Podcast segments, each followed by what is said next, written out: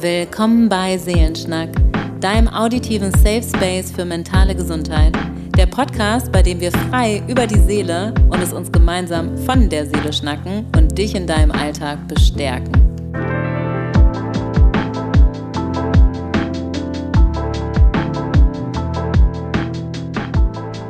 Schön, dass du wieder da bist und willkommen bei Seelenschnack. Hanna und ich sprechen heute über das Thema Einsamkeit und das ist uns ein richtig wichtiges Thema, weil Corona bei vielen Menschen wirklich Gefühle von Einsamkeit und Unverbundenheit ausgelöst oder verstärkt haben. Es waren super herausfordernde Jahre und an der Stelle sei schon gesagt, wenn du dich einsam fühlst, dann ist das vollkommen okay. Und wir versuchen heute in der Folge euch einen Einblick zu geben, wie entsteht eigentlich Einsamkeit, was hilft auch bei Einsamkeit, wie kann man mutig sein und sich wagen, wieder neue Kontakte zu finden, ähm, was haben Übergänge eigentlich mit Einsamkeit zu tun und was sind Schutz- und Risikofaktoren und warum fühlen wir eigentlich Gefühle der Einsamkeit. Deswegen lass es dir gut gehen, atme vielleicht nochmal tief durch und wir hoffen, dass die Folge dich bestärkt und abholt.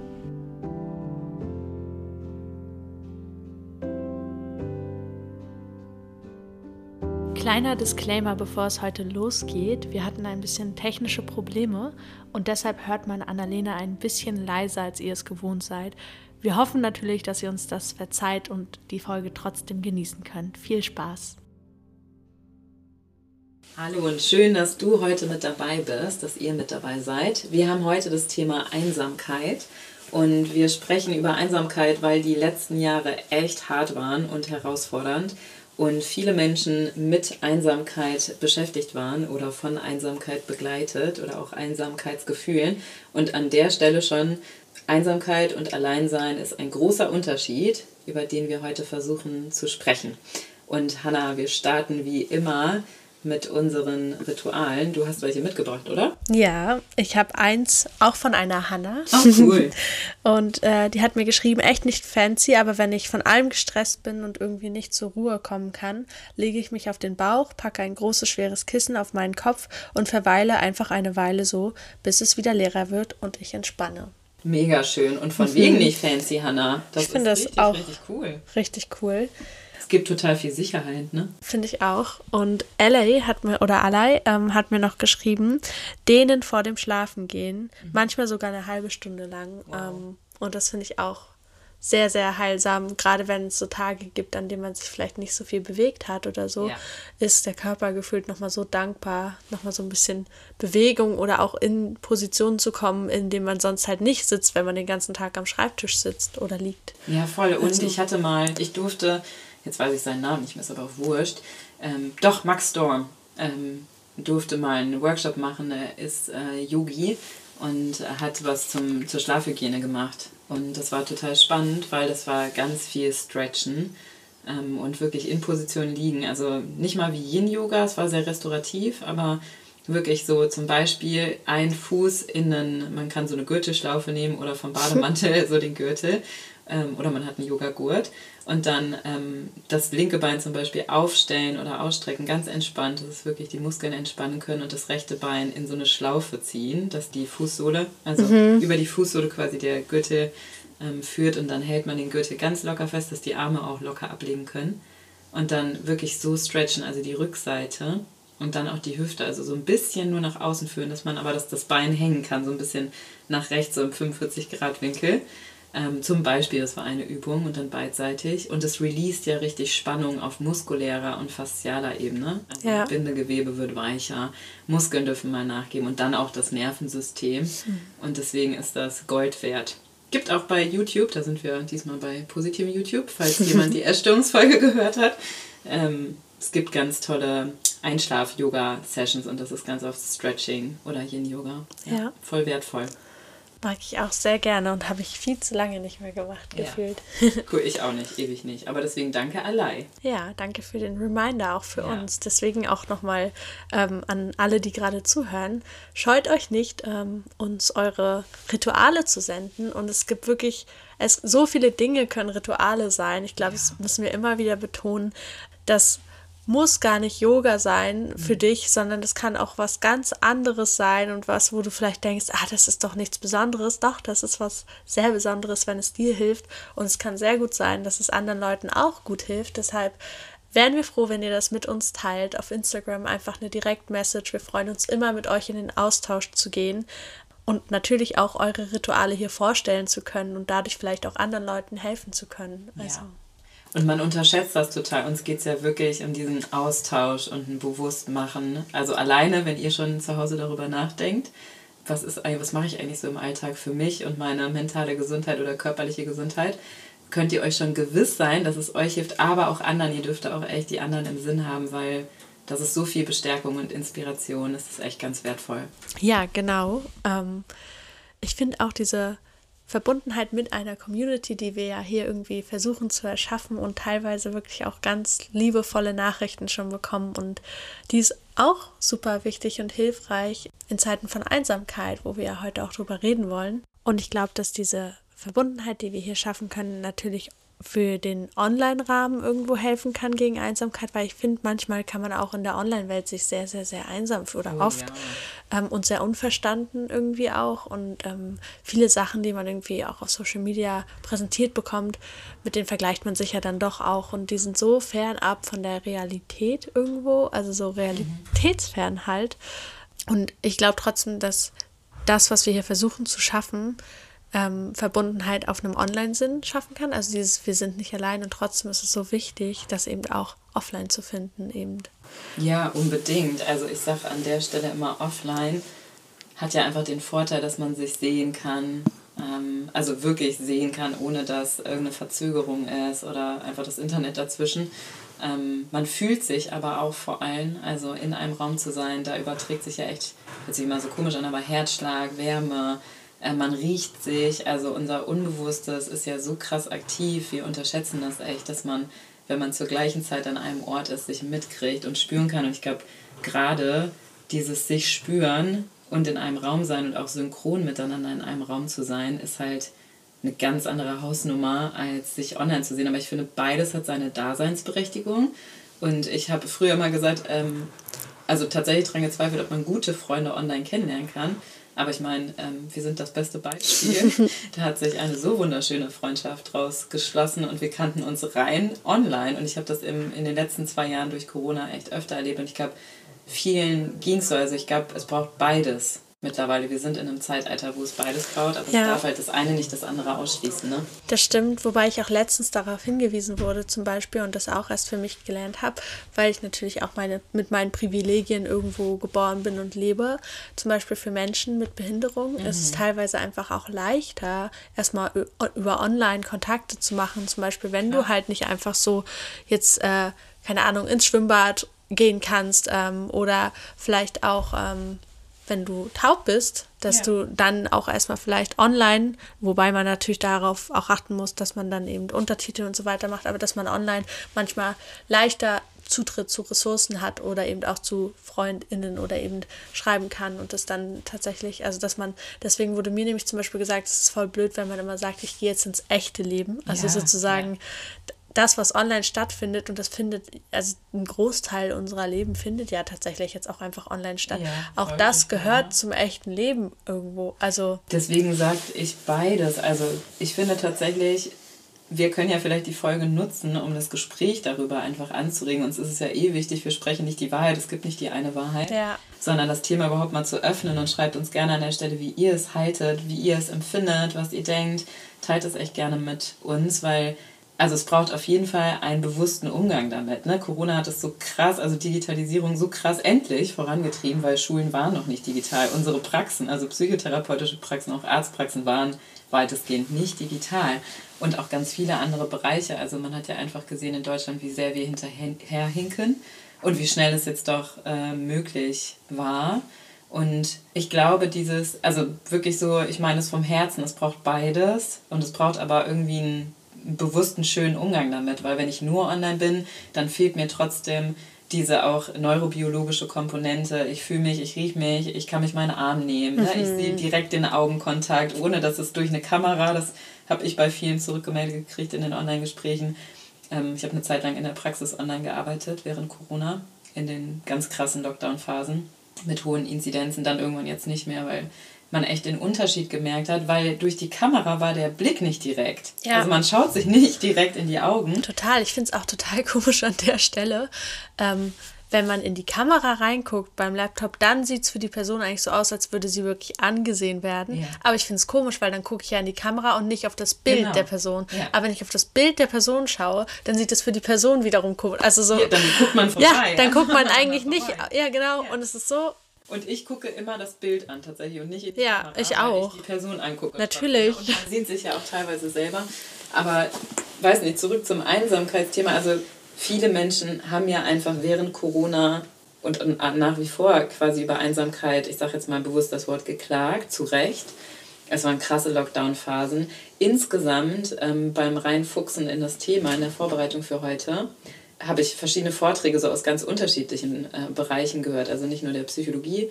Und es war so spannend, weil schon Mutter Teresa gesagt hat, also krass lange her, ähm, dass der Zeitgeist einer ist der Einsamkeit, dass es noch nie so viel Unverbundenheit und ein, dadurch Einsamkeit gab, weil Einsamkeit immer durch das Gefühl entsteht, ich bin unverbunden mit anderen.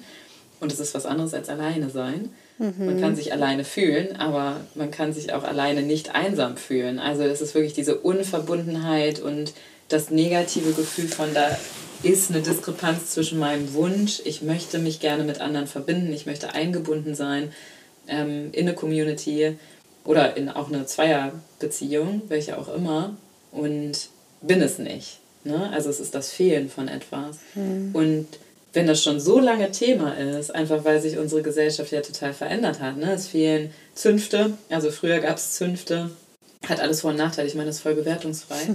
ähm, es hat so viel Potenzial heute, dass wir uns selber auch in einem so krass großen Rahmen, wenn, also schon nicht nur privilegiert, aber generell Möglichkeiten haben, uns zu connecten.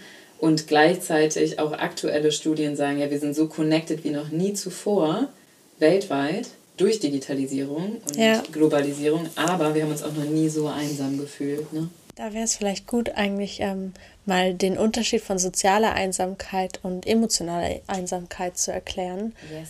Magst du das machen oder soll oh nein, ich? Okay.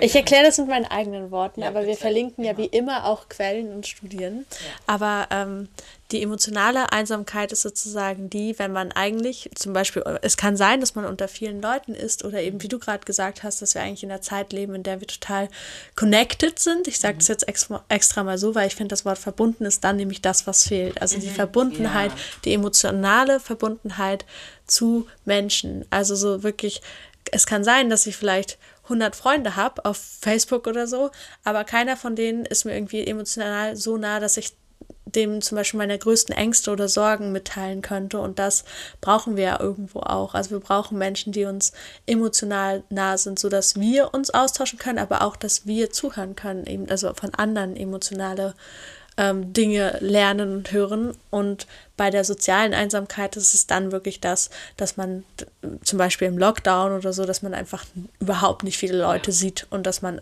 allgemein sich einsam fühlt, weil man überhaupt nicht mehr wirklich unter Leuten ist. Und auch das braucht der Mensch. Also es geht gar nicht darum, ich, ich bin selbst so jemand, ähm, der immer, oder ich bin, ich sage immer mal wieder so, oh ja, dieser Smalltalk, ach, eigentlich nervt mhm. mich das und ich habe da auch oft gar nicht mehr so viel Lust drauf. Ich habe das Gefühl, Corona hat das nochmal verstärkt, dass ich da gar keinen Bock drauf habe, sondern eben, ich möchte meine Zeit schon für die intensiven, emotionalen Sachen ja, okay. am meisten mhm. sozusagen, also diese Verbundenheiten oder für Verbindungen mit FreundInnen so und trotzdem ist auch das andere, das Lockere und auch eine Freundin mit, das soll überhaupt auch nicht wertend gemeint sein. Aber zum Beispiel gibt es auch Freundschaften, mit denen kann man vielleicht nur in Anführungszeichen feiern gehen oder so, aber auch die sind wichtig. Ja, also und es gibt gar nicht, das ist mir auch ganz wichtig zu sagen, weil ich habe manchmal das Gefühl, dass das gerade auch in Partnerschaften abverlangt wird von Menschen, mhm. dass ein Mensch alles abdecken kann. Ja. Das geht aber überhaupt nicht. Wir sind so komplex und haben so unterschiedliche Vorstellungen vom Leben irgendwo und auch ähm, Wünsche an Personen. Das kann nicht eine Person alleine abdecken und das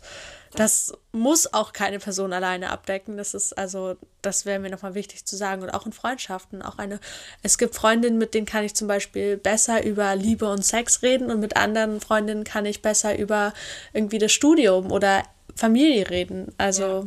Aber du sagst was total Wichtiges. Es braucht beide Ebenen. Also es braucht tatsächlich so eine Ebene. Und ich finde, das ist, das wird oft als oberflächlich verstanden. Ich finde, das ist gar nicht nur oberflächlich. Oberflächlichkeit für mich persönlich, wirklich, jetzt nicht wissenschaftlich, aber persönlich bedeutet etwas, ich rutsche in eine Maske und man, da doch vielleicht Wissenschaft oder Psychodynamik, man rutscht in so ein Fassaden-Ich. Also ich habe das Gefühl, ähm, ich muss in eine Rolle als Mensch schlüpfen und so tun, als ob. Und das ist oft sehr unbewusst. Also es fühlt sich manchmal gar nicht fremd an, aber im Nachhinein oder so auf Dauer fühlt es sich fremd an. Also wie im Sinne von, ich muss mich verstellen, so, mhm. damit die Kommunikation oder die Freundschaft oder die Beziehung klappt.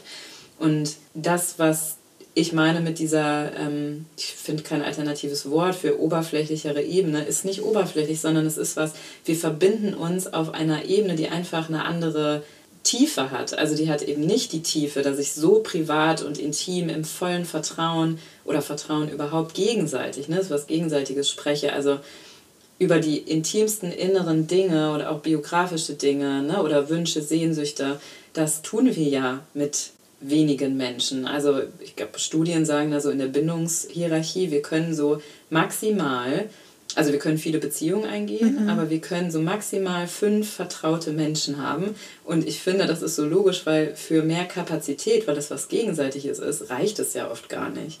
Und die oberflächliche Ebene heißt ja, wir machen was miteinander wir verbinden uns, weil wir Spaß haben, weil wir ähnliche Interessen haben, äh, weil ich natürlich dich ähm, fragen kann, ohne es ähm, falsch zu meinen, vielleicht ist das das passendere Wort, hey, wie geht's dir? Ne? Und es muss kein Deep Talk sein, aber es kann Deep Talk sein, aber es, also es schließt ja nicht aus, dann zu sagen, ey, mir geht's zurzeit überhaupt nicht gut, weil Corona ist hart. Aber das heißt nicht, dass ich eine tiefe, vertrauensvolle, gegenseitige Beziehung pflegen muss. Weißt du, wie ich meine? Ja. Und ich glaube, das ist für uns alle also ich nehme mich da voll mit rein.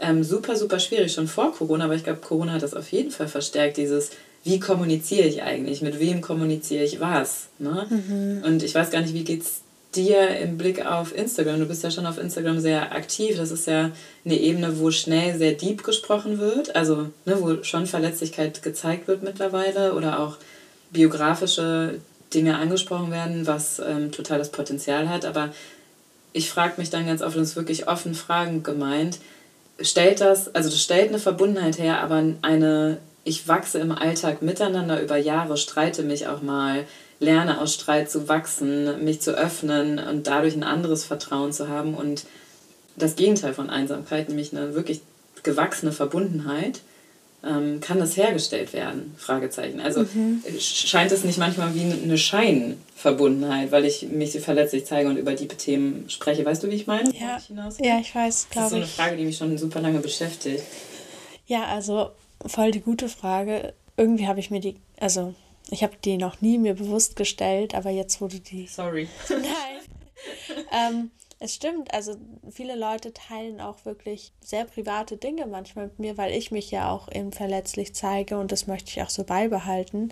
Ja. Äh, manchmal wünschte ich mir tatsächlich, also manche Dinge finde ich manchmal ein bisschen übergriffig tatsächlich mhm. auch, wenn die so mit mir geteilt werden und man geht nichts ahnend, so ist ja mein Job irgendwo auch und ich beantworte ja auch gerne Nachrichten und ich gehe auch gerne in den Austausch, aber dann öffnet man gefühlt einfach so eine Nachricht und dann erzählt jemand einem von Missbrauchserfahrung mhm. oder so ja. und ähm, auch die Personen wissen ja nicht, was ich, also natürlich teile ich offen, aber nur weil eine Person vielleicht in einigen Dingen offen teilt, heißt das ja nicht, dass sie alles offen teilt.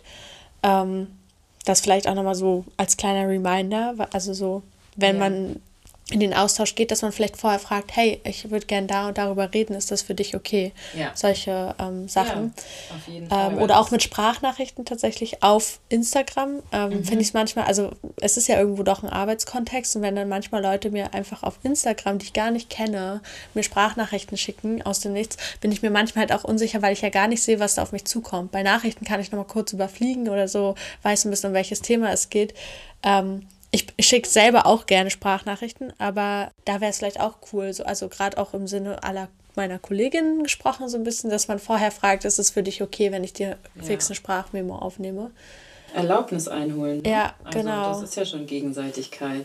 Aber Du wolltest, glaube ich, noch was sagen, sorry. Ja, genau, ich, ich, ich bin einfach manchmal ein bisschen langsam, weil ich immer so no. große Bogen aushole. Ähm, ja, dadurch teilen halt viele sehr intime Sachen mit mir und dann hat man immer kurz das Gefühl, krass, das weiß ich vielleicht gar nicht mal von meiner besten Freundin oder von einer engen Freundin oder so. Mhm. Weißt du, über sowas habe ich noch nicht mal mit ihr gesprochen. Ja. Und dann kommt jemand aus dem Internet und teilt es mit mir. Und ich mag diese Verbundenheit, aber irgendwie ist es, das ist auf jeden Fall für mich trotzdem nicht etwas, das die emotionale Einsamkeit verbessert. Also, ja, weißt du, ja, es, es ja, ist auf, auf jeden Fall nicht, sondern manchmal habe ich sogar das Gefühl, krass, irgendwie sind da so viele Menschen, die auch sowas mit mir teilen und mit denen ich mich über sowas austausche.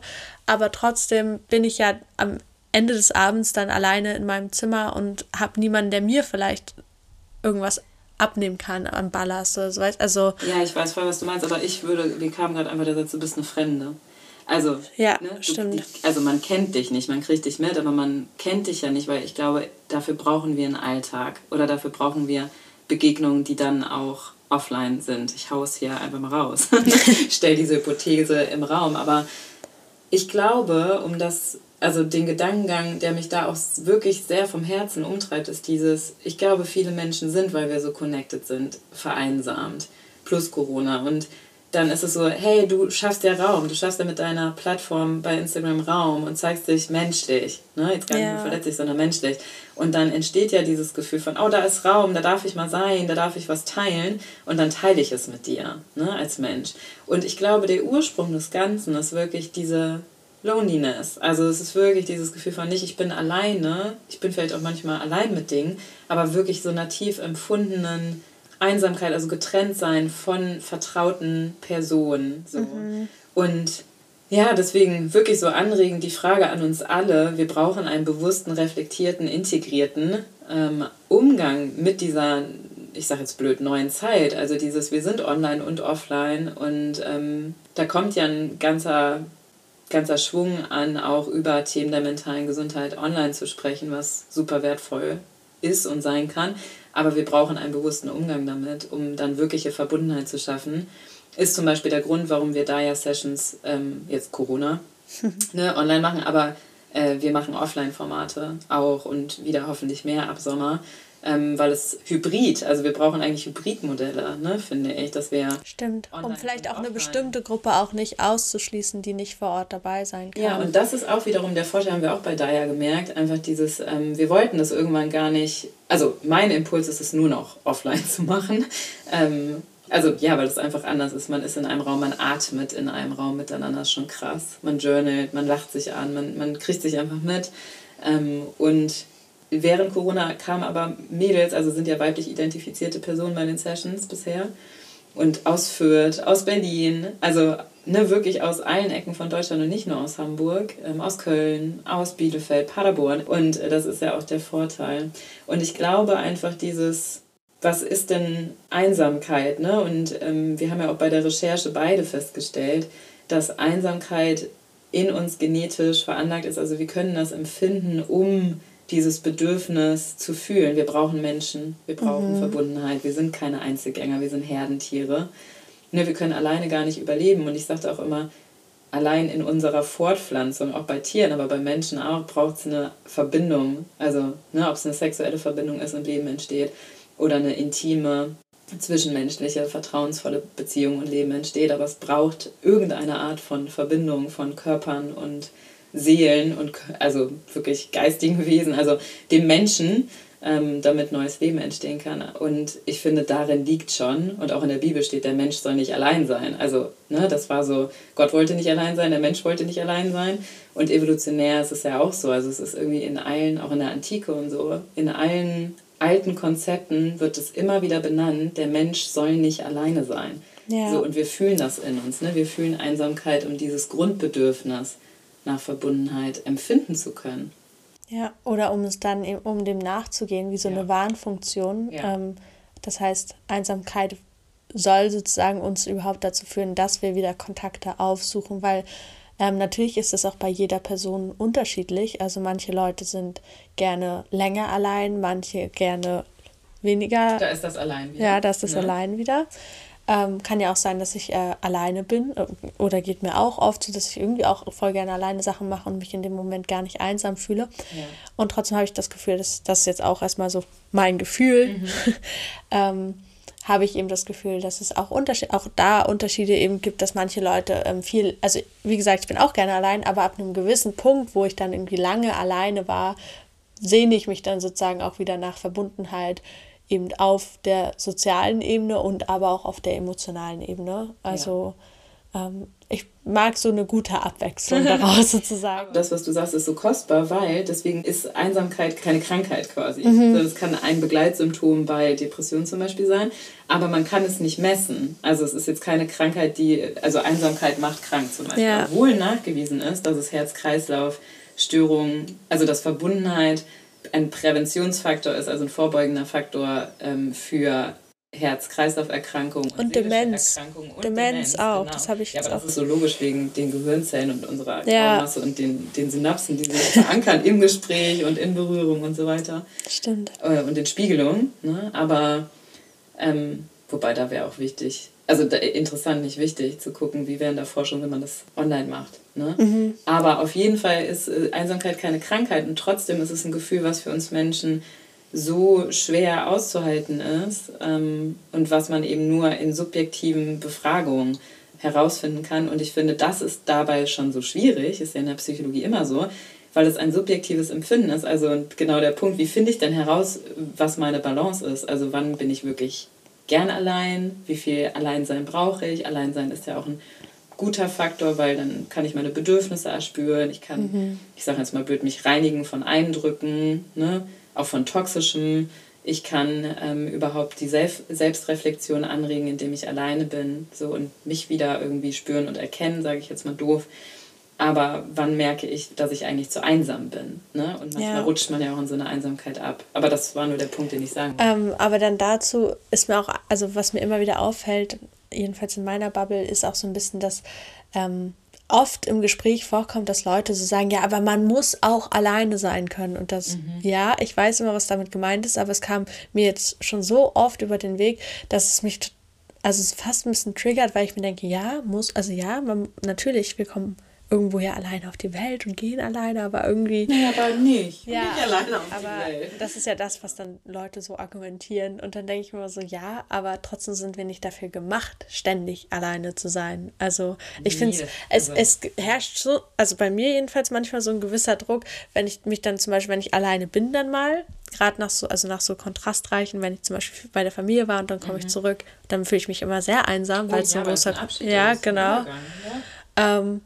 Aber ich finde, dann kommen eben manchmal so Leute und sagen, ja, aber man muss ja auch alleine sein. Und ich kann es in dem Moment einfach immer nicht hören. Denke mir so, oh, bleib mir doch weg mit dem, man muss auch mal alleine sein. Weil ich kann das schon, aber jetzt lass mir doch auch die Gefühle, also so, weißt ja, du. Ja, na klar, den Übergang ja. überhaupt. Ne? Also da an der Stelle Übergänge, auch sonntagsabends Einsamkeit. Ich weiß nicht, ob Zuhörende das kennen. Mir begegnet das sehr oft in der Praxis diese, dieser, allein dieses sehr feinfühlige Menschen merken den Übergang vom Wochenende, wo ich mich oft verbundener fühle, weil ich vom Alltag nicht so gestresst bin. Also ist auch neurologisch erklärbar, aber auch ja mal Freunde sehe in Ruhe mit Zeit oder Family mitkriege oder auch mit mir selber verbunden bin, weil ich mal was Schönes mache und nicht morgens um sechs übernächtigt aufstehe oder übermüdet äh, zur Schule hetze oder äh, zur Arbeit oder sonst wohin ähm, oder super viel lernen muss. Und Montag bis Freitag herrscht ein anderer Rhythmus. Also da ist unser Tempo viel schneller. Ne? Mhm. Und ganz viele merken sonntags abends ähm, Einsamkeit. Also wirklich dieses, dass so ein Abschiedsgefühl ja, kommt. Voll. Und das manchmal richtig krass sein kann, also richtig in so eine Melancholie geht. Und es, ich kann das nicht aushalten und kriege Ängste vor der Schule.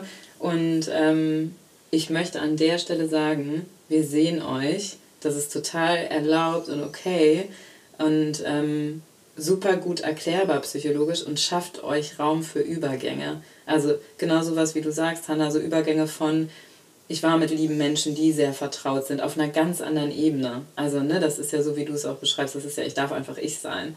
Ne, ich bin nicht vielleicht in einer Rolle und angestrengt und Rollen sind ja auch wichtig. Also, die helfen uns ja auch im Alltag. Zum Abgrenzen genau, auch teilweise, genau. ja. Also, Schü Schüler-Ich, sage ich immer. Schüler-Ich gibt's voll, ne, oder Arbeits-Ich. Ähm, und dann zu merken, jetzt bin ich, also jetzt ist da ein Abschied und ich bin wieder, also alleine, auch rein räumlich, strukturell alleine, ne? oder ich starte wieder in die Woche, ist ein Übergang. Und ähm, ihr dürft ganz achtsam mit Übergängen umgehen, ne? dass ihr wirklich ähm, da guckt, was tut euch gut. Rituale können da total helfen. Ähm, dass man sich erstmal das bewusst macht, okay, das fällt mir jetzt gerade schwer und ich darf da ähm, das fühlen und ich gehe jetzt spazieren oder immer, wenn ich dann nach Hause komme oder sonntagsabends, äh, dann mache ich irgendwie was Cooles. Oder ich treffe mich auch gleich bewusst ne? und verabrede mich, damit mhm. ich das rauskomme aus der Einsamkeit. Also ich finde, ähm, spreche da allen nochmal zu, von bis, alles ist erlaubt, das darf gar kein anderer Mensch entscheiden. Und ich glaube, was Menschen meinen bei deinem Punkt, man muss auch alleine sein können, ja, sonst geht man ständig in Abhängigkeit, also Autonomie und Abhängigkeit ist ja eine Polarität und wo man sich ausbalancieren darf. Also bin ich sehr abhängig oder bin ich sehr autonom. Aber hallo, wir haben beide Pole und wir dürfen das austarieren und das hat kein anderer Mensch zu bestimmen. Ja. So, ist mir ganz wichtig. Und das darf sich auch immer mal wieder unterscheiden, Voll. vor allem. Ja. Was mir gerade eingefallen ist, ähm, von wegen Ritualen, wenn man sozusagen ähm, gerade in so Übergängen ist. Ich habe immer mein Lieblingsessen gekocht. Oh, cool. Also, oder einfach so ein, ein Essen, das ich einfach sehr liebe, ja, sozusagen, geil. dass ich dann mit mir und dann wirklich auch sehr bewusst gegessen. Ich muss zugeben, ich esse nicht immer bewusst. Ich esse manchmal auch so, wenn gerade wenn man alleine wohnt, mit ja, Serie, schon. Serie nebendran oder so. Ja, Aber tatsächlich dann in den Momenten wirklich mich auf das Essen konzentriere, was ich vor mir habe und wirklich cool. nichts anderes anmache, sondern einfach nur esse sozusagen Super mit mir. Also. Ja, voll die Verbundenheit. Ich bin duschen gegangen. Das auch, ich ja. Gerne duschen. Mittlerweile mache ich Yoga. Wenn ich irgendwo an einen neuen Ort komme oder auch einen Übergang habe oder auch von der Arbeit nach Hause komme, zum Beispiel gehe ich tatsächlich auf meine Yogamatte oder ich laufe kurz um den Block. Also, ja. aber wenn man fremd ist in der Stadt oder so, dann, also im Hotel zum Beispiel, dann gehe ich auf die Yogamatte. Also ist auch so ein sicherer Raum. Mhm. Ähm, man darf aber auch Steine mitnehmen, Kuscheltiere, Nachthemden, also bei so Übergängen, die echt schwer fallen oder ja. sonst was. Also, ja dann sind wir eigentlich jetzt schon da gelandet, wo ich vorhin ja, cool. Ich bin ja. richtig neugierig hier, muss ich sagen, ähm, was du fragen wolltest. Ich wollte eigentlich nur so ein bisschen auf Risikofaktoren mhm. von Einsamkeit eingehen. Ja. Ähm, und dabei sind ja Übergänge eben schon auch ein Risikofaktor. Ja. Vielleicht jetzt von den Übergängen, die wir jetzt gerade besprochen haben, das waren ja eher, eher so ein bisschen auch kurzfristig, also so, so, ich war im Urlaub und bin jetzt wieder da oder sonntags, aber vielleicht auch so große Übergänge wie ich ziehe aus, ich ziehe oh, um, ja. ich ziehe weg, ähm, ich bin in der neuen Stadt und kenne fast noch niemanden. Ja, oder ich, eine Erkrankung bricht aus, ne? Das ist auch ein riesen Risikofaktor. Oder Eltern werden, mhm. also ne, weil sich da Leben komplett auch strukturell verändert. Also Oder Trennungen.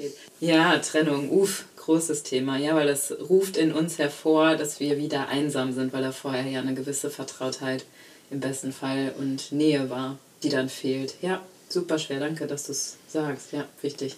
Also vielleicht einfach nochmal wichtig, dass das ähm, einfach auch multifaktoriell teilweise, also sozusagen durch mehrere Sachen bedingt ist und ähm, nichts mit euch falsch, also das haben wir ja eh schon gesagt, ähm, dass nichts mit euch falsch ist und dass es keine Krankheit ist, sondern eben ein subjektives Empfinden und dass das auch deswegen wichtig ist, dass das für jede Person natürlich sich auch anders anfühlt. Ähm, auch Schmerz ist übrigens subjektiv. Ja. Also ich muss echt sagen, bevor ich das, ich habe das jetzt gelernt dieses Semester und bevor ich da so bewusst drüber nachgedacht habe, war mir das nie so richtig klar, dass ja Schmerz was Subjektives mhm. ist. Also deswegen ja auch super schwer messbar ja. und ähm, einzuordnen und so ist es eben auch bei Einsamkeit und auch Einsamkeit kann als eine Art innerlichen Schmerz wahrgenommen werden, genauso ja, wie Herzschmerz zum ja, Beispiel. Ja, im gleichen Areal auch, ähm, wie, wo wir körperlichen Schmerz, also es ist repräsentiert im Gehirn, wo wir ähm, körperlichen Schmerz empfinden. Das mhm. finde ich ganz schön krass. Und wenn wir schon bei Gehirnaktivität sind, also man kann es so schlecht messen, aber was zum Beispiel auch äh, festgestellt wurde, ist, dass Menschen, die wirklich unter, ich sage jetzt mal blöd, chronischer Einsamkeit leiden, also wirklich langen Phasen, ich frage mich dann immer, was ist lang, das war in der Studie nicht benannt. Aber ich schätze mal schon so echt Lockdown-Phasen und länger, also ein halbes Jahr und länger, würde ich fast sagen, wenn nicht sogar noch länger, aber sie haben es leider echt nicht benannt, die WissenschaftlerInnen, ähm, dass es die, also von Menschen, die unter so chronischer Einsamkeit leiden, tatsächlich die Selbstrepräsentation, also die Repräsentation im Gehirn, die Abbildung von sich selber im Gehirn entkoppelter ist, so von der Wahrnehmung von anderen. Und das ist also weniger verschaltet im Körper, äh, also im Gehirn. Und ich finde, das ist was richtig krasses. Also, wie bin ich selber repräsentiert und wie sehe ich andere und wie bildet sich das im Gehirn ab? Und das ist schon immer ein deutliches Zeichen, dass es wirklich dafür spricht. Also, Wissenschaft muss auch nicht alles erforschen, kann nicht alles erforschen, aber das spiegelt ja einfach wieder, was wir alle fühlen. Wir brauchen einander. Wir brauchen einander, um uns selber zu erkennen, um mhm. andere zu erkennen. Es ist nicht nur ein Ich teile mich mit, sondern es ist wirklich ein gelebtes Miteinander. So. Ja. Wenn wir schon bei Risikofaktoren sind, was häufig vergessen wurde zu benennen, ist dieser Übergang auch von Lockdown-Phasen und dann war ich zum Beispiel wieder in der Schule. Also, dass manche Menschen, weil du sagst, das ist sowas, ähm, wie ich es subjektiv empfinde, wie viel Alleinzeit ich brauche ähm, und wann ich mich alleine äh, und einsam fühle. Ähm, manchen war das zu viel. Also dieses, okay, ich war jetzt so lange alleine und habe mich eigentlich dran gewöhnt und fühle mich vielleicht nicht mehr einsam. Ne? Manche. Und dann muss ich wieder mit so vielen Leuten in einem Raum sein und das aushalten. Und auch in der Schule sind über 1000 Schüler an manchen Schulen und Schülerinnen. Ähm, und dann fühle ich mich manchmal noch einsamer. Mhm. Also, ne, das ist ja, ich finde, auch das wird so häufig vergessen, dass es tatsächlich auch so rum funktioniert, ne? dass Menschen ähm, sagen, oh Mensch, ich wäre gerne mehr alleine und ich fühle mich in großer Masse habe ich das Gefühl, ich gehe unter und ich fühle mich einsam. Ne? Und ich merke dann erstmal auch in der Beobachtung, ich finde, das ist gerade bei vielen ähm, schon GrundschülerInnen und Jugendlichen auch ein Thema, ähm, dieses, ich sehe, andere haben sich und die sind kommunikativ und die sind extrovertiert und die haben eine Gruppe und ich gehöre nirgendwo dazu. Dann bin ich natürlich lieber alleine. Ne? Also ich habe so viele Kinder in der Praxis, die dann auch deswegen kommen, weil sie das Gefühl haben, nee, ich brauche das gar nicht so oder ich brauche das auch aber anders als andere, die so Mainstream in der Gruppe sind und oberflächlich agieren und denen ist das irgendwie auch manchmal zu oberflächlich oder auch die haben wenig gute Freundschaften, also wirklich Personen, wo ich das Gefühl habe, ich kann denen vertrauen und die vertrauen mir oder wir sind Gleichgesinnte, wir schwingen auf einer Wellenlänge, wir mögen gleiche Sachen und muss nicht immer Deep Talk sein, aber mhm. es ist ja mhm. einfach so ein, auch manchmal eine gefühlte Verbundenheit, weil man sich ähnlich ist oder weil man sich akzeptiert fühlt, wie man ist. So ein wichtiger Punkt. So gut. Also so gut, dass du es auch nochmal sagst. Mir kamen gerade so viele Sachen. Meine ja. Synapsen haben gefeuert.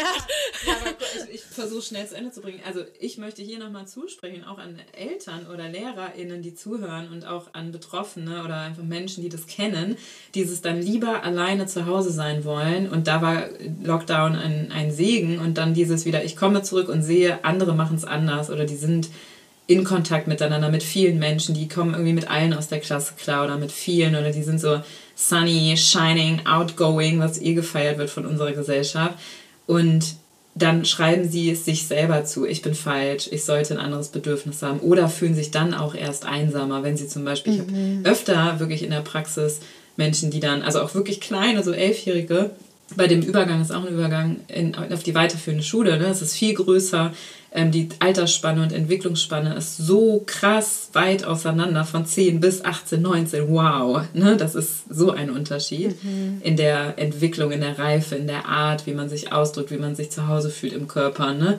Und da passiert so viel und dann sitzen die natürlich als Coping-Strategie, aber auch manchmal macht es ja Spaß mit einem Buch auf der Bank und haben das Gefühl, ich sollte das nicht machen. Ähm, oder fühlen sich einsam. Also einfach nicht mal vielleicht aus einer inneren Einsamkeit heraus, sondern dieses Ich sollte es anders machen. Also und dann fühlen sie sich durch die Bewertung mit der Zeit einsam. Weißt du, wie ich mhm. meine? Also ja. ne, die würden sonst, wenn keiner drumherum wäre, vielleicht super gerne ähm, auf der Bank sitzen und lesen und wären mit sich verbunden. Aber lange Rede, kurzer Sinn ähm, oder wichtiger Sinn, ist gar kein kurzer Sinn, aber wirklich dieses von bis, alles ist erlaubt und auch diese Seite wird oft vergessen, ne, dass man sich manchmal einsam fühlt durch die Idee, ich sollte kommunikativer oder verbundener sein. Ja. Ne? Wo man ja dann auch wieder beim Vergleichen ja. ist und eigentlich immer nur drauf, also immer wieder drauf kommt, wie schädlich das auch ja, ist. Voll. Mir fällt dazu gerade noch ein, vielleicht um es kurz auch nochmal zu erwähnen, weil ich mir vorstellen könnte, dass es auch vielen ähm, jungen Personen ähm, ähnlich geht wie mir. Ähm, auch in der Nachhaltigkeitsbubble und so, trotz, also so mhm. influencermäßig gesprochen, ist es ja trotzdem so, dass wir unser Leben darstellen und natürlich auch die besten Momente unseres Lebens. Und ich finde, auch wenn man das dann manchmal sieht, also ich habe schon richtig tolle Freunde oder mhm. Freundinnen und trotzdem sehe ich, weil ich viele auch noch aus Schulzeiten habe, sehe ich die nicht mehr so oft. Mhm. Und ähm, in meiner Studienstadt habe ich so eine Mädelstruppe, aber es ist sozusagen auch erst so sich so ein bisschen am Formen. Ja. Ähm, und dann sehe ich manchmal einfach bei anderen vielleicht so, wie die so Ausflüge mit, also so richtig Urlaub, Mädelsurlaub machen, weißt du, mit so ja, ja. Oh, sechs Frauen und, und dann sehe ich das und denke mir so, oh, das muss so, also ich, ich wünsche mir sowas eigentlich mal. hm, hab das aber nicht. Und dann denke ich mir so, in dem Moment negiere ich dann eigentlich das, was ich ja schon habe, nämlich zum mhm. Beispiel einen ganz besonderen Menschen, also auch mhm. eine sehr, sehr enge Freundin eben in Studien, also die, ohne die würde ich nicht mehr mhm. studieren gefühlt, also mit dem ganzen Corona-Kram und so. Ja. Aber ähm, genau, ich bin dann in dem Moment eigentlich unglücklich und fühle mich fast einsam, weil ich habe nicht diese große Gruppe, aber ich habe ja diesen Menschen, der mir auch ganz viel Einsamkeit ganz oft schon genommen hat, so. Ja. Und da finde ich wieder dieses mit dem Bewerten, durch diese Kontexte, in denen wir leben und dadurch, dass die heutzutage ja nicht mehr nur in Anführungszeichen nur offline sind, sondern eben ganz viel online und ja, so stimmt. viel mehr Kontexte geschaffen werden, auch mit Leuten, die fremd sind, was wir ja vorhin gesagt haben, die wir gar nicht kennen und wo wir gar nicht wissen, wie das Leben eigentlich sonst aussieht, außer auf dem Bildschirm die zwei Minuten, die wir vielleicht mal vom Tag sehen. Ja. Ähm, und trotzdem bewerten wir dann anhand dieser Sachen eben unser, un, unseren Status, weißt du? Also unsere, und ah ja, Gott, die machen ja viel mehr. Und das ist in so vielen Bereichen so, aber ja. auch da, finde ich, schafft es dann doch wieder dieses Gefühl von Einsamkeit, so, ah ja, die sind am Samstag jetzt feiern ah, ja. und ich sitze hier und lese oder. Oh, guter Punkt, danke, dass du das sagst. Weil das war schon vor Corona-Thema, aber während Corona nochmal. Manchmal auch weniger, weil ja Clubs, also in Hamburg mhm. machen sie heute erst auf wieder, aber ähm, und waren zwischenzeitlich auf und geschlossen. Aber insgesamt dieses Thema ist seit Jahren so groß. Also ich kenne wirklich viele junge Menschen, die da richtig krass drunter leiden. Ich benutze echt bewusst das Wort, deswegen danke, dass du das sagst. Weil selbst wenn die sehr eingebunden sind, ist es einfach eine Projektion von so einem inneren Bedürfnis. Ich möchte Fun haben in der Gruppe. Wir sehen das in Serien, mhm. ne? wir sehen das in Filmen seit jeher. Wir haben, glaube ich, auch in uns so diese Idee, oh, man hat so voll die coole, gleichgesinnte Truppe, egal ob gleichgeschlechtlich oder nicht. Und dann ist man's. So, dann gehört man mhm. dazu. Dann, ne, dann hat man es erreicht. Ja. ja, und dann ist man verbunden und dann hat man ein gutes Leben und Spaß im Leben. Und ja, manche haben das. Also ich kenne auch Menschen, die so beschenkt sind, dass die wirklich so eine eingeschworene Truppe haben und auch schon aus Schulzeiten und lange anhaltend, ähm, trotz mit Kindern, ohne Kindern und so weiter. Ähm, die wenigsten. Also die wenigsten haben das in einer engen Verbundenheit und Vertrautheit, die ich jetzt so kenne in einem ganz weiten Umfeld, also wirklich die letzten 13 Jahre so mitkriege. Viele haben es dann doch aber auf einer oberflächlichen Art und Weise oder sehr rar. Also es sind ja so rare Momente. Und es hat immer eine Projektion, also so oder so, weil wenn es online dargestellt ist, ich weiß nicht, wie verbunden die in dem Moment sind. Ne? Also Bestimmt. Oder wie oft die sich eigentlich treffen. Also ja. ich habe ja auch meine Freundesgruppe aus Schulzeiten. Wir schaffen es auch zweimal im Jahr oder so, ja. wirklich alle zusammenzukommen. So. Und dann sind wir auch unsere Sechser, Siebener Gruppe und es ist total lustig. Und dann denke ich so, wenn das jetzt jemand von außen sehen würde oder wenn ich einfach nur mitfilme und es ein bisschen zusammenschneide und schöne Musik drunter lege, dann ja. sieht das aus, als, also, weißt du, aber wir sehen uns ja trotzdem nur zweimal im Jahr. Und das heißt nicht, und es ist trotzdem auch nicht mehr so, dadurch, dass wir jetzt alle woanders leben, dass ich mit allen noch diese tiefe emotionale Verbundenheit habe. Aber es ist eben diese soziale. Und ich weiß auch trotzdem, yeah. dass ich mich schon melden könnte. Aber, also ich, das sagen sie mir auch immer wieder und das mhm. sage ich ihnen auch. Und trotzdem, das ist auch noch interessant, das ist mir nämlich schon öfter aufgefallen. Man sagt es dann so und ich weiß es auch, aber in dem Moment, wo es mir richtig schlecht geht, sind es trotzdem nicht die ersten Personen, die ich dann am Telefon zum Beispiel haben möchte. Ja, aber da gibt es Studien drüber ähm, und das ist psychologisch relativ leicht. Das, was wir sehen, ist greifbarer für uns. Also wenn ich jemand, das meinte ich vorhin mit dem Alltag, also wir brauchen einen gewissen Alltag und eine Regelmäßigkeit, dass jemand für uns sichtbar ist mhm. oder wir auch sichtbar sind. Und ich glaube, es gibt Beziehungen, die sind so vertraut, da geht das immer. Aber ich glaube, ab einer gewissen Spanne, weil Leben sich verändert. Ne? Und gerade jetzt, wir leben in einer Zeit, wo sich ziemlich viel verändert, einfach und wo Realitäten sich so verändern. Ne? Und wer, also Soziologen sagen ja auch, es gibt immer mehr Bubbles. Und ähm, dann muss erstmal ein neuer Kontext entstanden werden von, okay, ne, vielleicht gibt es eine Vertrautheit aus der Schulzeit, aber ähm, wir haben so unterschiedliche Realitäten und Wertesysteme mittlerweile und äh, finanzielle äh, Mittel und soziale Stati und wen wir wählen, etc. Also das ist ja, wie wir politisch aktiv sind, wie wir unsere Sicht auf die Welt haben. Wir sind so komplex geworden, also Welt ist so komplex geworden. Ich glaube, das ist echt ein Thema, was auch beim Thema unverbunden, sich unverbunden fühlen, äh, mit reinspielt und dann einsam. Aber was ich nochmal auch sagen wollte, ähm, ne, mit diesem Faktor, du hast ja auch so schön ähm, definiert und differenziert zwischen emotionaler und sozialer Einsamkeit. Es gibt Menschen, die sind sozial einsam und dann emotional einsam. Das gibt es ja auch miteinander. weil einfach Sozialkontakte fehlen. Und du hast vorhin ähm, so wichtigerweise die Risikofaktoren, wie ich ziehe in eine neue Stadt, ne, jetzt für die Ausbildung, ähm, Zeit nach der Schule. Allein dadurch sind wir nicht mehr, ne, hat Vor- und Nachteile wie alles im Leben, aber wir sind nicht mehr so fest eingebunden in Strukturen, wo wir einfach Gleichaltrige sehen, selbst ob wir die mögen oder nicht. Also wir sind in so einem kommunikativen engen, manchmal zu engen Korsett sondern wir sind auf uns allein gestellt. Manchmal hat man Arbeitszeiten, ne? Ähm, man ist müde nach der Arbeit, es ist ganz anders anstrengend. Ähm, die andere Person arbeitet nach der Schule in einem anderen Rhythmus, vielleicht Schichtdienst, ne? Und dann ist es so, oder die anderen studieren oder machen Gap Year. Also nach der Schule ist ja so eine krasse, egal was man macht, so eine krasse Phase, wo sich das vor allem verändert, dass man nicht mehr Montag bis Freitag sieht man sich eh. Also man muss Beziehungen pflegen. Ja, Und oh ja. Meine Frage an dich, weil mir die auch sehr oft ähm, begegnet in der Praxis. Wie lernt man denn Leute kennen heutzutage hm. außerhalb von Schule oder auch so Uni oder festem Rahmen? Also weil ja Corona, Uni hat es möglich gemacht. Also irgendwie, manche haben keine Menschen kennengelernt, manche waren einfach sozial einsam, manche haben nicht aus Schulzeit enge Vertraute oder die Freundschaften sind auch dann nicht mehr so eng und vertraut. Danach, ne, von bis alles. Und manchmal hat man auch Schwierigkeiten, Freunde zu finden oder Vertraute zu finden, wo man sich anvertrauen kann.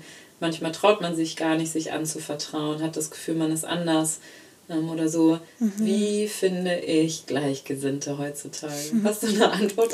Das Erste, was mir jetzt so kam, das ist aber sehr ähm, groß erstmal gesprochen ist, äh, mutig sein, weil oh, ich finde, ja. es ist auf jeden Fall immer, es bedarf auch immer dem Mut rauszugehen quasi. Ähm, und also ich finde, um Verbundenheit zu schaffen oder emotionale, also um der emotionalen Einsamkeit entgegenzuwirken, muss man sich auch zeigen, wie man mhm. ist. Das hast du ja vorhin auch schon angesprochen. Also ohne Masken, sondern wirklich, also das ist so. Und wir ich, meinen nicht Corona-Masken. Genau, guter. Auch das ist bestimmt Faktor. Stimmt. Nein, aber guter Einwurf.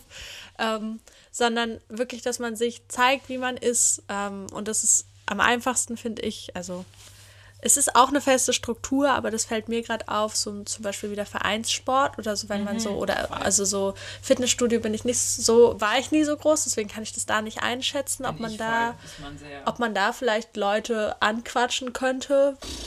Also, also von bis, glaube ich. Also ja. ich mache in einer kleinen Gruppe, trainiere ich mittlerweile, ähm, zweimal die Woche, da ja. Aber eben auf diese oberflächliche, nicht falsche Art. Also wir machen zusammen Sport und es verbindet total. Ne? Mhm. Ne? Das ist ja auch bei Vereinssport, bei Mannschaftssport. Ähm, sonst im Fitnessstudio gibt es das. Also ich habe immer mal wieder Leute das kennen, aber nicht wirklich, dass ich da das Gefühl hatte, man verbindet sich. Ja, so. also beim, beim ähm, Volleyball zum Beispiel, also so in der Mannschaft finde ich es einfach total schön, weil alle ja schon mal so auf einer gleichen Ebene sind von wir lieben diesen Sport. Ja. So. Und ich habe zum Beispiel mit einer, mit der ich jetzt immer freitags nach dem Training einkaufen gehe cool. und ich finde es irgendwie ja, total. Ja, was siehst du? Also, ja, genau, ja. Das, hat, das hat sich zum Beispiel so ergeben, weil wir beide dann, also, ah ja, du musst noch einkaufen, ah ja, ich ja. komme mit. Und dann den nächsten Freitag, und musst du wieder einkaufen, ja, ich komme mit. Und dann ja. haben wir uns dann nach noch einen Döner zusammengeholt Aber oder schau so. Mal, das meinte ich vorhin, danke für dieses Beispiel. Genau das meinte ich mit, es wäre eine oberflächlichere Ebene, aber es ist, also oberflächlicher als so eine Tiefe. Ich äh, sage jetzt, okay, irgendwie ich war beim Frauenarzt und es hat mich voll getriggert und ähm, ich weiß nicht, wie ich damit zurechtkomme, mhm. weil ich merke, irgendwas Altes ploppt hoch. Also irgendwie so, ne, als Beispiel. Aber es ist nicht diese Tiefe wie Deep Talk, aber es hat eine Tiefe auf einer anderen, oberflächlicheren Art, also weiter oben angesiedelt quasi. Ja. Ich habe echt noch kein gutes Wort dafür, aber es ist nicht falsch. Es ja, ist nicht nein. Smalltalk. Ne? Ja. Der auch wichtig sein kann, Smalltalk zu lernen, ja. würde ich auch sagen als Tool. Ja, muss man manchmal können, übers Wetter reden und Co., dafür gibt es das. Ne, das kann ein Eingang sein. Ich würde echt sagen, das braucht ja Zeit, bis man sich kennenlernt und gemeinsame Erfahrungen und Aktivitäten, was Gemeinsames zu machen. Das ist gar nicht nur Gespräch. Kann sein, muss aber ja. nicht. Ne? Und ich glaube, dieses, aber Smalltalk kann ein Einstieg sein und wir sollten uns alle auch mehr die Chance geben, uns kennenzulernen, weil das braucht Zeit, mhm. bis man mal Masken ablegt oder Rollen oder auch ja, intimer wird, verbundener wird, oder? Total. Also vielleicht auch sich dann auch nicht so streng mit sich selbst eben zu sein. Und ähm, was mir sonst noch einfällt, ist vielleicht auch, also auf Konzerte oder so trotzdem auch mal alleine gehen. Das wurde mhm. ich auch mhm. schon öfter gefragt, Krass, wie macht man das? Weil in Neuseeland war ich zum Beispiel auch mal alleine auf so einem Mini-Festival.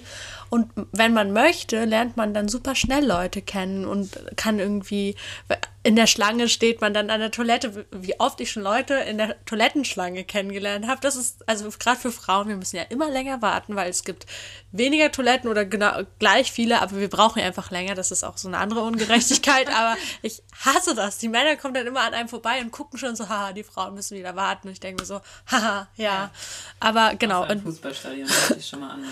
ja, okay, ja. gut. Aber auf jeden Fall so, also irgendwie auch offen dafür sein, angesprochen zu werden, vielleicht auch. Also, weißt du, wenn du angesprochen wirst, nett von einer Frau, dass man nicht direkt denkt, oh nee, sondern ja. dass man vielleicht sich dafür öffnet. Mhm. Ähm, Aber wie öffnet man sich? Also wenn ich mich nicht traue und vielleicht auch mit sozialen Ängsten zu kämpfen habe, auch dann ist wahrscheinlich einsam, also die Gefahr, in Anführungszeichen einsamer zu werden, größer. Mhm. Wie traue ich mich, mich trotzdem zu öffnen und trotzdem vielleicht auch alleine ja, auf ein Konzert zu gehen, allein ins Kino zu gehen, solche Dinge zu machen und mich nicht selber so abzuschneiden, ne? weil dieses Abschneiden macht ja Unverbundenheit und ja. Einsamkeitsgefühle. Und ist so wie bei deiner Folge, äh, bei unserer Folge, bei deinem Satz über, ich muss rausgehen, um Hunde zu sehen, auch hier, ich muss rausgehen, um Menschen zu sehen. Ne? Ja. Also online geht auch, aber genau, online kann er vielleicht. Das wollte ich auch noch erwähnen, ja. genau. Aber auch da ist es ja wieder, also auch da irgendwo eine gewisse Offenheit, also natürlich vielleicht auch hier der Disclaimer, trefft euch nicht mit Leuten, wo ihr nicht wisst, wer das wirklich ist und, oh, ne, also da Cat. bitte trotzdem äh, Catcalling, ja. Ja, nie, nicht mal Catcalling, ja, Catfishing. Catfishing? Ah ja, Catcalling ist halt, yeah. Catfishing. Machen wir auch noch eine Folge drüber. Catfishing, Catcalling, Ghosting, ähm, all das. Genau, aber dass man das wirklich vorher checkt oder vielleicht auch schon mal telefoniert hat oder Videotelefoniert hat. Ja. Aber ähm, auch daraus, das haben wir am Anfang schon erwähnt, können ja tolle Freundschaften entstehen. Ja. Ja, voll. Oh, fällt mir noch ein Tool ein, ich überlege. Also deine Frage, die du noch aufgeworfen hast, kann ich tatsächlich aus meinem Stand momentan noch gar nicht so beantworten. Also wo du meinst, wie macht man das denn, wenn man soziale Ängste hat? Wie, also weil ja. ich tatsächlich so offen aufgewachsen bin irgendwo auch und zwei Jahre lang hat meine Mama auch in einer Jugendherberge gearbeitet. Ja, cool. Das heißt, jede Woche neue Menschen. Das heißt, ich war halt das Kind, das da dann zu der Truppe gegangen ist und hat gesagt, hallo, ich bin Hanna, wollt ihr ja. mit mir spielen? So. Also du bist von deinem Wesen ja auch, so wie ich dich kennenlerne und kennenlernen darf, schon auch extrovertiert. Hast auch bestimmt eine introvertierte Seite. Ja, definitiv. So. Ich kenne das schon, manchmal switcht das ja auch zwischen Kindheit und Jugend, dass man ne, in Kindheit schüchtern ist und dann extrovertierter oder andersrum. Ne? Also gibt es auch in alle Richtungen. Ich selber kenne das so ein bisschen. Ich habe das auch sehr hart trainieren müssen. Ich sage das mal bewusst so, weil wir super oft umgezogen sind als Familie. Also ähm, einfach durch den Beruf meines Vaters sind wir super, super oft umgezogen.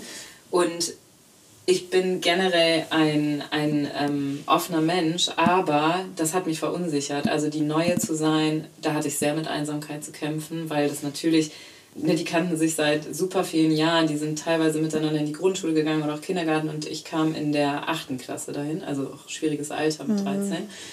Und was mir geholfen hat, war dieses, ähm, ich habe die Verbundenheit zu mir gestärkt. Also wirklich dieses, wer bin ich? Wie stelle ich Kontakt zu mir hin? Und das schmälert nicht Einsamkeit. Ich habe mich trotzdem manchmal einsam gefühlt. Und das vielleicht auch an der Stelle, das ist normal. Phasen der Einsamkeit sind normal, die sind unumgänglich, selbst wenn wir super krass sozial eingebettet sind oder auch Vertrauenspartner, Partnerinnen haben.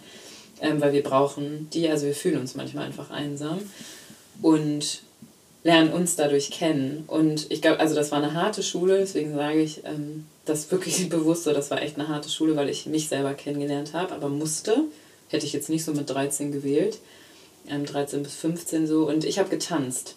Also ich bin zum Tanzen gegangen und das war was, ich habe das gemacht, weil ich gerne getanzt habe. Und weil ich es vorher schon gemacht habe und dann auch dort in der neuen Stadt, die auch ganz andere Region in Deutschland, Kleinstadt, ne? irgendwie anders, haben eine andere Verbundenheit. Ich habe da nicht so reingepasst, ähm, weil ich anders gedacht habe. Ich kam aus der Großstadt, ne? da wurden auch Bilder projiziert, das ist die aus der Stadt, die denkt, die ist was Besseres und so ich habe da auch meine Bilder mitgebracht, ne? So, okay, die sind auch irgendwie komisch und anders, so, ne? Also wie das so ist manchmal. In jedem Alter, aber in dem besonders, finde ich schon. Und ich habe mich darauf konzentriert, was macht mir Spaß und was mache ich gern. Und mhm. bin gar nicht mit der Intention, Leute kennenzulernen, tanzen gegangen. Und das hat sich aber durchs Tanzen geschiftet. Also ich habe mich dann weniger einsam gefühlt. Ich habe da jetzt nicht super diepe Freunde kennengelernt, auf keinen Fall. Ähm, habe auch mit niemandem von dort äh, noch Kontakt, also vom Tanzen jetzt mit anderen schon aus der Zeit, also einem Schulfreund, den ich dann irgendwann gefunden habe. Aber das ist tatsächlich, ähm, es hat mir einfach Spaß gemacht. Ich habe mich weniger einsam gefühlt, weil wir eine Verbundenheit durchs Tanzen hatten und durch dieses gemeinsame Projekt. Wir sind auch auf Contests gefahren und haben trainiert miteinander und hatten ein gemeinsames Ziel. Also ja. Communities haben meistens, also ne, das sagtest du ja auch, so ein gemeinsames Interesse, manchmal auch ein gemeinsames Ziel, also miteinander arbeiten an Projekten. So mhm. Also ich finde einfach den Punkt, den du noch angesprochen hast, mit dem die Dinge für sich machen und sich vielleicht davor eben dieses mit sich verbinden und lernen, wieder auf sich zu hören. Was mag ich, also was, wer bin ich und was mag ich eigentlich, mhm. ist so wichtig. Und das ist vielleicht auch so, vielleicht ein Tipp für Leute, die gerne mal alleine auf ein Konzert gehen würden oder irgendwie so mhm. sich mehr trauen wollen würden, auch solche Sachen eben alleine zu machen. Klar lernt man da auch Leute kennen, wenn man das möchte. Aber ich glaube, es geht mir da auch ganz so um diesen Fakt. Ich habe letztes Jahr auch oft tatsächlich dann Dinge nicht gemacht, weil niemand mit mir mitgekommen ist, ja. weil niemand konnte und so. Und ich möchte das nicht mehr, weil das Leben ist zu kurz dafür, dass ich das dann nicht mache, nur weil mir jemand absagt, sondern ich möchte, wenn ich auf was richtig, richtig Bock habe, dann möchte ich das auch alleine machen. Natürlich frage ich Leute, aber wenn die nicht mitkommen, soll mich das nicht davon abhalten. Das ist vielleicht so ein Ding. Und das braucht unglaublich viel Mut und Überwindung oh ja. und natürlich braucht es das auch noch mal mehr, wenn man nicht so extrovertiert ist, vielleicht wie ich. Und auch ich habe meine introvertierten Zeiten, Voll. um es nochmal, aber Natürlich braucht das Mut, aber ich glaube, es ist den Mut auf jeden Fall wert. Und ich glaube, es ist, erfordert vielleicht auch viel Arbeit, so eben in, mit diesem sich mit sich verbinden und in sich gehen. Journaling kann eben helfen, finde ich, wenn man sich so ein bisschen so Prompts hat, so was macht mich aus oder was möchte ich machen, was erfüllt mich, was macht mich glücklich, so wenn man darüber nachdenkt und ähm, dann auch darüber nachdenkt, dass das Leben eben zu kurz ist, dass man sich diese Sachen verweigert. Also ja. nur weil jemand nicht mitkommen mag oder so. Ja, du hast das ja in der Essstörungsfolge auch schon so gesagt, dass das dir so hilft auch, ne? Mhm. Ähm, ja, ich finde einfach dieses sich nicht vom Leben selber abschneiden. Ne? Ja. Wenn es nicht andere Menschen gibt, jetzt gerade in dem Moment, dann sich nicht selber von sich und dem Leben abschneiden. Und das ist super schwer. Ihr dürft da alles fühlen, was ihr fühlt. Einsamkeit, Traurigkeit, Schmerz, Wut ne, ausleben, ähm, aber sich selber nicht verurteilen dafür und auch nicht andere, die es vielleicht anders haben, wo es scheinbar leichter aussieht oder auch leichter ist. Ja, nutzt das Leben. Man muss rausgehen, um Leute zu finden. Oder Bumble runterladen. Wir machen hier Stimmt. keine Bumble-Werbung, aber Bumble ist zumindest die einzige App, die mir noch einfiel, die ähm, in alle Geschlechter mit einbezieht. Ich glaube, es gibt jetzt eine neue, aber die kenne ich noch nicht, aber Bumble ist auf jeden Fall so, dass man sich auch einfach freundschaftlich kennenlernen kann und nicht nur Dating oder Sexting oder. Ja. Das kann man da auch wirklich extra einstellen. Also dann ja. wird man auch nur anderen Leuten vorgeschlagen, ja. die auch sozusagen Freundschaften suchen. Und das finde ich richtig cool, weil ich kenne auch Leute oder ich habe das früh, also in Neuseeland hatte ich tatsächlich auch Tinder, weil ich sozusagen auch Leute gesucht habe, einfach, also Einheimische, mit ja, denen ich klar. gerne da was zu tun haben wollte. Aber bei Tinder ist es tatsächlich einfach schwerer, weil die meisten da ja eher schon auf entweder so Liebe oder Beziehung oder eben auf Sex aus sind. So. Und bei Bumble ist wirklich, da kann man das einfach, also nochmal zur Beruhigung, wir wollen wirklich eigentlich keine Werbung dafür machen, aber vielleicht schickt ihr uns ein Angebot. genau.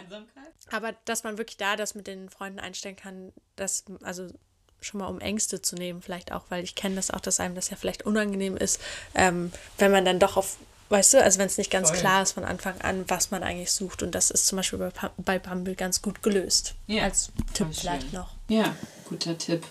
Ich hoffe, wir haben euch heute ein bisschen bestärkt. Wie immer wollten wir euch von der Seele zusprechen und schnacken, dass es okay ist, sich einsam zu fühlen, dass es echt ein Gefühl ist, was uns geschenkt wurde oder mit in die Wiege gelegt wurde als Mensch, damit wir uns verbinden mit uns, dem Leben und anderen, vor allem auch anderen. Und äh, wir wünschen euch ähm, viel Mut in dieser Folge und Bestärkung rauszugehen oder auch daheim zu bleiben, je nachdem, wie es ihr, wie ihr es braucht. Und sprechen euch nochmal von Herzen zu, dass es gerade in dieser Zeit und in den letzten Jahren äh, so viel herausfordernder geworden ist, als es auch bei Mutter Teresa ähm, schon war, die schon über Loneliness sprach als äh, Volkskrankheit. Ja. Vielen Dank für diese schönen abrundenden Worte. Vielleicht lässt sich jetzt nur noch sagen, dass ihr die Folge wie immer sehr, sehr gerne teilen könnt mit FreundInnen oder auch auf euren Social Media Kanälen, um auch anderen Leuten vielleicht ein bisschen ähm, Mut zu geben, rauszugehen und ähm, auch sagen, zu sagen, dass man nicht allein ist mit der Einsamkeit. Yeah. Danke fürs Zuhören und ähm, wir freuen uns, wenn ihr beim nächsten Mal auch wieder dabei seid. Bis dann. Bis dann.